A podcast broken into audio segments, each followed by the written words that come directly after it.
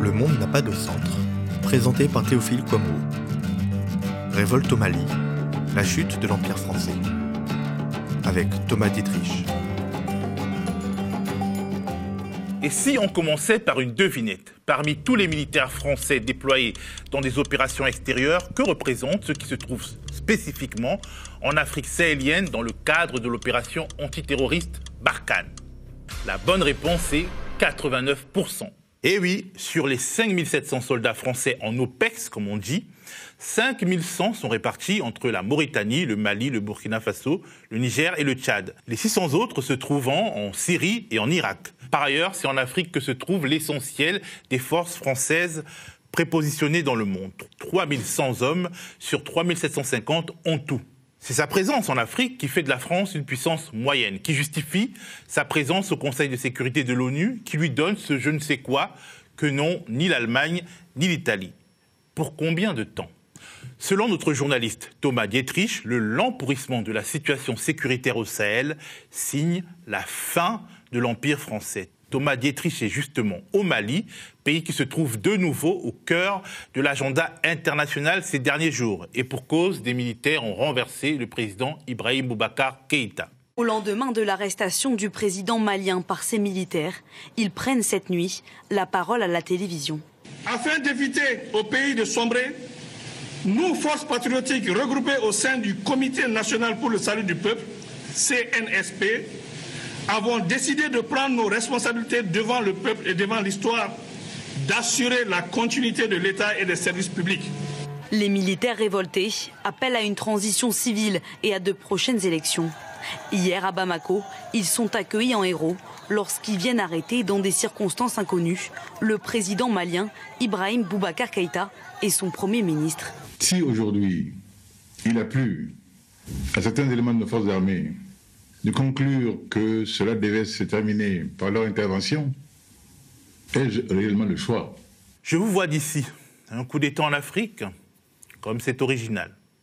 Oui, mais non. Ce que Thomas Dietrich nous explique, c'est que ce coup de force s'inscrit dans le cadre d'une longue insurrection civique contre un pouvoir, certes allié de la France et de la communauté internationale, mais complètement discrédité Nous sommes au début du mois d'avril, au lendemain d'élections législatives particulièrement tendues au Mali, et marquées par un fait inédit, l'enlèvement du chef de l'opposition Soumaïla Sissé. La Cour constitutionnelle a inversé une trentaine de résultats, dont plusieurs en faveur du parti au pouvoir. La colère gronde dans ce pays déjà rongé par la corruption et les violences djihadistes, à tel point que le 30 mai, l'imam Mahmoud Diko noue une alliance inédite avec des partis d'opposition et appelle à manifester pour réclamer le départ du président. C'est un long processus qui a commencé il y a près de, deux mois par des manifestations massives de protestation qui demandaient le départ euh, d'Ibrahim Boubacar Keïta. Donc ça a commencé le 5 juin et euh, les manifestants se réunissaient très régulièrement, à peu près toutes les deux semaines, sur la place de l'indépendance. Ce mouvement de contestation a été très durement réprimé le 10, le 11 et le 12 juillet dernier, quand le président malien Ibrahim Boubacar Keïta a envoyé la force antiterroriste réprimer les manifestants, faisant 23 morts, hein, ce qui a été largement dénoncé par les organisations de défense des droits de l'homme. Et là, ce mouvement du 5 juin, donc le rassemblement des forces patriotiques, hein, qui ressemble à un large éventail de la société civile et de l'opposition politique, avait appelé à une nouvelle manifestation vendredi. Donc Ibrahim Boubacar Keïta était vraiment sur la sellette. Et euh, ce, mardi 18 août, donc euh, au matin, on a appris qu'il y avait une tentative de coup d'État qui était en cours.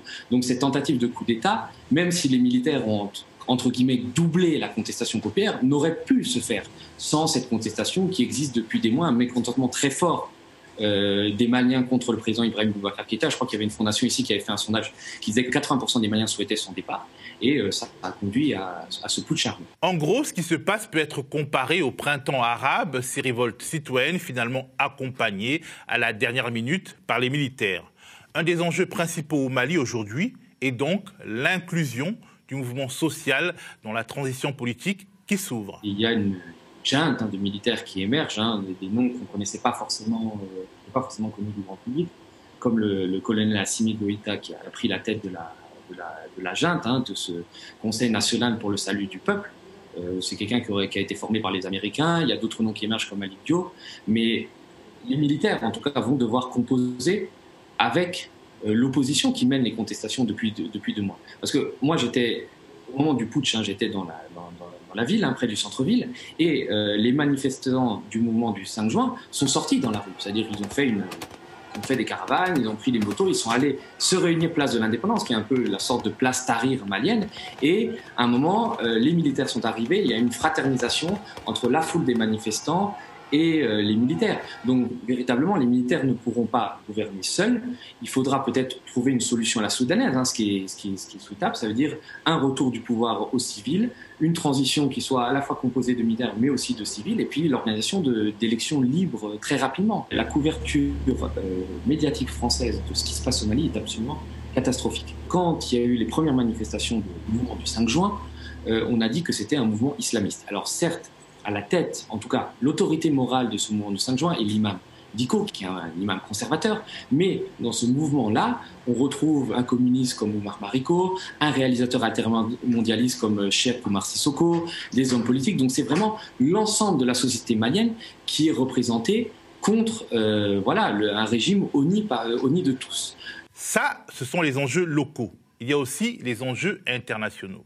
Car le Mali est une sorte d'État failli dont le centre et le nord sont occupés par des groupes rebelles, djihadistes ou séparatistes. On y trouve une mission des Nations Unies qui compte plus de 10 000 hommes et des milliers de militaires français. Le Mali dépend donc de ce qu'on appelle la communauté internationale. Et le relais régional de cette communauté internationale, c'est la CDAO, la communauté économique des États de l'Afrique de l'Ouest, partenaire privilégié de Paris. Et la CDAO exige le retour du président renversé au pouvoir.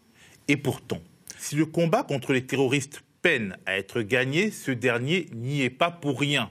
Son bilan est indéfendable. Mais ses ex-homologues, obligés de Paris, menacent de punir le peuple malien via un sévère embargo financier.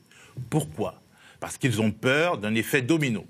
En 2015, une loi d'orientation militaire avait été votée avec un montant faramineux pour le Mali, c'est-à-dire plus de 2 milliards d'euros, qui était censé armer l'armée malienne, lui permettre de faire face euh, aux différents groupes armés et notamment aux djihadistes. Et ces sommes-là ont été complètement détournées par la clique au pouvoir. Il y, a quelque chose qui a beaucoup irrité les Maliens, c'est de voir en pleine épidémie de coronavirus le fils d'Ibrahim Boubacar Keïta, qui s'appelle Karim Keïta, qui est député, qui était président de la commission de défense à l'Assemblée nationale, euh, se pavaner sur un yacht au Baléares, euh, en charmante compagnie. La veille du coup d'État, d'ailleurs, il y a eu un rapport qui est sorti de l'ONU euh, qui impliquait le patron de la sécurité d'État, Moussa Diawara, dans le trafic de drogue. C'est-à-dire que des hauts gradés de l'armée malienne touchaient des commissions sur des trafics illicites. Donc évidemment, tout ça a amené à une révolution citoyenne, telle qu'on a pu le voir dans les, dans les printemps arabes. Peut-être qu'après les printemps arabes, il y aura l'été africain et que le Mali sera le départ euh, d'autres révolutions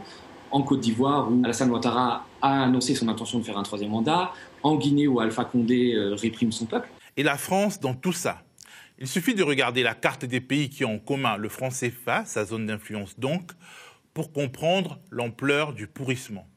Dans le top 10 des présidents les plus accrochés au pouvoir dans le monde, quatre chefs d'État font partie du giron français en Afrique centrale. L'équato-guinéen Obiang Nguema Bazogo, 41 ans au pouvoir, le Camerounais Paul Biya, bientôt 38 ans, le Congolais Denis Sassou Nguesso, 36 ans cumulés, et le Tchadien Idriss Déby, bientôt 30 ans, Idriss Déby est le principal allié de la France dans la lutte contre le terrorisme au Sahel. Quand on regarde la carte des zones d'insécurité au Sahel, confectionnée par le Quai d'Orsay, on se rend compte que la moitié des pays de la zone France sont en tout ou partie en zone rouge. Cette catastrophe sécuritaire est une humiliation géostratégique pour la France. La France est de très loin l'ex-puissance coloniale la plus présente militairement en Afrique. Et son précaré est malgré tout à feu et à sang. Pourquoi? Au Mali, un cocktail d'incompétence, d'impérialisme d'un autre âge et de complaisance coupable avec une élite corrompue explique en partie le naufrage. Il faut quand même se souvenir que tout commence avec la petite guerre privée de Nicolas Sarkozy en 2011. C'est-à-dire que Nicolas Sarkozy a besoin de renverser Kadhafi. Souvent du fait que Kadhafi ait financé sa campagne électorale de 2007. Mais pour ce faire, il va négocier avec les Touaregs. Les Touaregs sont parmi les principaux soutiens de Muammar Kadhafi, le fait que les Touaregs trahissent Kadhafi, notamment les Touaregs du nord du Mali, qui sont euh, à peu près 500 000 habitants sur 20 euh, millions de, Maliens. Et en échange, on leur promet, en tout cas on promet à certains Touaregs, puisque ce n'est pas, tous, on leur promet une certaine forme d'autonomie du nord du Mali, puisque certains groupes réclament depuis longtemps euh, voilà, une, sorte de séparation entre le sud du Mali et le nord, euh, qui d'ailleurs est riche aussi en, matières premières comme le nord. Et ce que les Français n'ont pas, vu, parce que la diplomatie française euh, a perdu de son lustre, n'a plus la capacité d'anticipation qu'elle avait autrefois, c'est que derrière ces mouvements séparatistes, hein, qui sont apparus en 2012 au Mali, se cachaient euh, d'affreux djihadistes qui avaient profité du chaos en Libye, donc du chaos créé par les bombardements de l'OTAN, pour s'introduire au Mali et, tenter d'instaurer un califat islamique. Ce qui a fait que l'armée française est intervenue en, euh, en 2013 pour repousser les islamistes et reconquérir les villes comme, euh, comme ou Gao. Mais comme toujours, le diable est dans les détails. Paris veut à la fois chasser les vilains rebelles, les islamistes, et soutenir les gentils rebelles, les milices touaregs alliés, alors que la ligne de séparation entre les deux groupes n'est pas claire. La France entretient donc une double loyauté vis-à-vis de l'État malien qu'il a invité sur son sol et vis-à-vis des rebelles séparatistes qui combattent l'État malien en question et se livrent à tout un tas de trafics inavouables. Par exemple, la ville de Kidal, qui est une ville euh, au nord du Mali, a été reconquise par l'armée française, mais à cette époque, euh, l'armée française a interdit à l'armée malienne d'y pénétrer, d'y rétablir l'État malien, et l'a rendu à ces mêmes milices euh, touaregs séparatistes avec qui elle avait fait ce fameux deal pour lâcher Kadhafi contre l'autre. Et ça a été une profonde blessure chez les Maliens. C'est-à-dire ils ont eu l'impression que la France ne, les aidait vraiment pas vraiment à reprendre la souveraineté et le contrôle de leur territoire national. Et c'est quelque chose qu'on entend vraiment beaucoup ici. C'est-à-dire, on parle souvent dans les médias traditionnels de sentiments anti-français. Il n'y a pas de, de, chasse aux Français euh, comme on chasserait les migrants en mer Méditerranée. Il n'y a absolument pas, pas, pas, pas ça. Les Maliens ici font très bien la distinction entre euh, les Français, les Maliens sont un peuple chaleureux, euh, accueillant, euh, voilà, ils, ont un lien. Moi, les gens venaient me dire, oui, mais on a un lien avec la France, on a un lien de langue, on, a nos familles là-bas, on, va travailler dans les, on va vivre dans les foyers de Sonacota, donc on aimerait que ce lien. Et, mais le problème, c'est que il y a la politique française. Et depuis Sarkozy, sous Hollande, sous, sous Macron, on n'a pas l'impression que la présence militaire française ce qui est fort, hein, Barkhane, hein, c'est presque en tout, c'est 4500 hommes, aide à résoudre le problème du terrorisme. Euh, au Mali, euh, qui, ne cesse de s'aggraver d'ailleurs. Ça, a été dit même par des officiels français.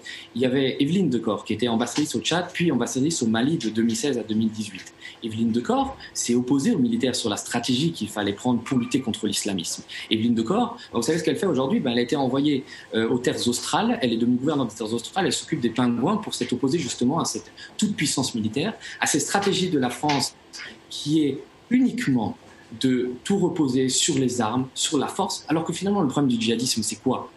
Ce sont la pauvreté, la misère, l'avancée du désert, euh, la mauvaise gouvernance. Le fait qu'on a maintient en place des autocrates, et Ibrahim Boubacar Keïta en est un exemple, qui ne s'occupe nullement de l'intérêt de son peuple, qui sont des sortes de rois fainéants. Le fait aussi que la France a soutenu, pour lutter contre le, contre le, contre le djihadisme, des supplétifs qui étaient par exemple des milices, euh, des milices Touareg, du MSA et du Gassia, qui ne sont pas allés lutter contre les djihadistes, mais qui ont profité pour régler des vieux comptes ancestraux qu'ils avaient avec d'autres ethnies, comme les Peuls. Et il y a eu des massacres, il y a eu des massacres de ces milices euh, contre, contre des populations Peuls, ce qui a creusé le fossé entre ces communautés, ce qui a même précipité certaines personnes dans les bras des islamistes. Toute la stratégie est à revoir avant que le Mali ne devienne notre Vietnam. Je pense que il est très clair qu'aujourd'hui que les Maliens ne veulent plus de l'opération Barkhane parce qu'elle a, prouvé son inefficacité et même certaines fois son manque de volonté à combattre les, djihadistes. Euh, je veux dire, euh, à Kidal actuellement, ce sont euh, des milices qui contiennent parmi dans leur rang d'anciens djihadistes, pas tout à fait reconvertis. On suppose même qu'en décembre dernier, quand vous savez, il y a eu l'attaque de postes frontières entre le Mali et le Niger, c'est les, attaquants, les, djihadistes, venaient de Kidal. Pourquoi l'armée française n'a pas permis euh, à l'armée malienne de rétablir l'État malien à Kidal et de chasser euh, ces, milices-là. C'est vraiment toute la question qui se pose aujourd'hui euh, au Mali et qui fait que les Maliens sont, sont, très déçus finalement de la politique française et appellent à un profond changement. Mais est-ce que quelqu'un contrôle encore quelque chose au Sahel? Même si elle le pouvait, la France a-t-elle encore la capacité de réparer ce qu'elle a contribué à dégrader? Au moins à l'époque de Jacques Forat, qui était le fameux conseiller Afrique de Charles de Gaulle, il y avait une stratégie qui était de maintenir des dictateurs en place et de ne, pas s'occuper du bien-être des peuples. Mais il y avait une certaine logique dans tout ça. Aujourd'hui, la France perd du terrain et effectivement, c'est-à-dire qu'on a l'impression qu'il n'y a plus de stratégie. C'est euh, de la diplomatie à la petite semaine, des interventions militaires sans lendemain. Il n'y a plus de vision. Ce qui fait qu'aussi, euh, c'est pas un grand plan machiavélique de la France pour déstabiliser le Sahel. C'est une succession de petits renoncements, de petits arrangements, euh, d'incompétences qui font qu'aujourd'hui on arrive à ce que euh, l'armée française ne soit absolument pas capable de se battre contre les djihadistes. et même à certains moments, on ne comprend pas. Par exemple, en 2014, un des chefs djihadistes qui s'appelle Iyad El-Ghali aurait pu être éliminé par l'armée française et ça n'a pas été fait parce que Iyad El-Ghali est protégé par les services algériens. Et, aujourd'hui, ce même Iyad El-Ghali détient une otage qui est française, hein, qui est la dernière otage française dans le monde, s'appelle Sophie Petronin, qui a 75 ans, qui est médecin humanitaire, et la France refuse de négocier pour la faire libérer. Donc c'est quand même, c'est quand même, quand même un peu fort de café. Mais pour parler de point de vue géostratégique, on préfère l'existant. C'est-à-dire que la France maintient des dictateurs, même s'ils sont vieux. On le voit au Cameroun avec Paul Biya, qui a 87 ans. On le voit au Tchad avec Idriss Déby, qui vient de se faire euh, couronner maréchal en dépit de tout le bon sens. On le voit partout au Sahel, c'est-à-dire la France maintient des vieux autocrates, quitte à ce que plus tard, quand ils tomberont, le chaos s'installe. Ils ne favorisent absolument pas des transitions démocratiques. C'est la phrase de Gramsci qui disait que l'ancien monde se meurt, le nouveau tarde à apparaître. Et c'est dans cet entre-deux mondes que surgissent les monstres. Il faut croire que le colonialisme, par nature, se termine toujours dans la tragédie, et que le peuple malien, comme tous les autres peuples africains, ne peut au final compter que sur lui pour retrouver par ses propres moyens la paix et une certaine cohésion. En 2013, les Maliens accueillaient avec enthousiasme François Hollande, rebaptisé Papa Hollande. Ils espéraient que l'ancienne puissance coloniale leur éviterait de verser leur sang pour la construction de leur nation. Le seul mérite de la situation actuelle, ce serait de faire mourir les illusions coloniales des deux côtés, celui de l'ancien maître et celui de l'ancien sujet. Le média est indépendant des puissances financières et n'existe que grâce à vos dons. Soutenez-nous sur lemediatv.fr. Et pour ne rien rater de nos contenus, abonnez-vous à nos podcasts.